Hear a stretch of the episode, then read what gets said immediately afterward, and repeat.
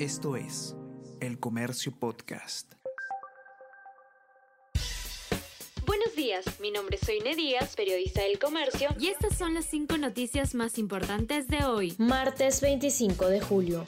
Minsa solo ha ejecutado el 17% de su presupuesto para medicamentos oncológicos. Se advierte que el sector salud ha ejecutado únicamente el 37% del presupuesto para la prevención y control del cáncer en el país, es decir, del presupuesto total del año, que es de unos 1.200 millones de soles, solo se ha ejecutado 441 millones de soles.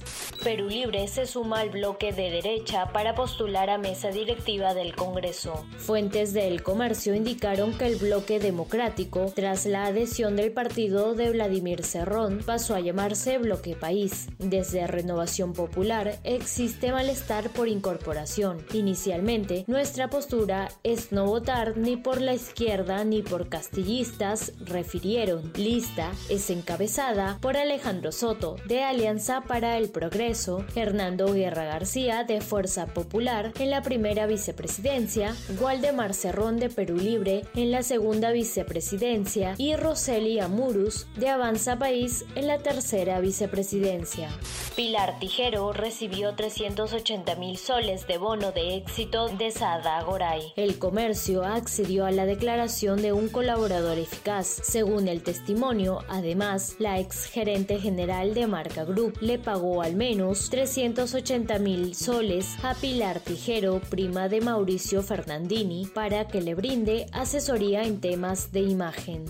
Indecopi declaró como barrera burocrática la tercerización. Indecopi señaló que en dicha norma del Ministerio de Trabajo y Promoción del Empleo contravino a la Ley de Servicios de Tercerización, la cual establece que los contratos de este tipo tienen por objeto que una empresa tercerizadora se haga cargo de una parte integral del proceso productivo sin limitaciones respecto del tipo de actividades a tercerizar. En ese sentido, la entidad también concluyó que el decreto vulnera el principio constitucional de legalidad.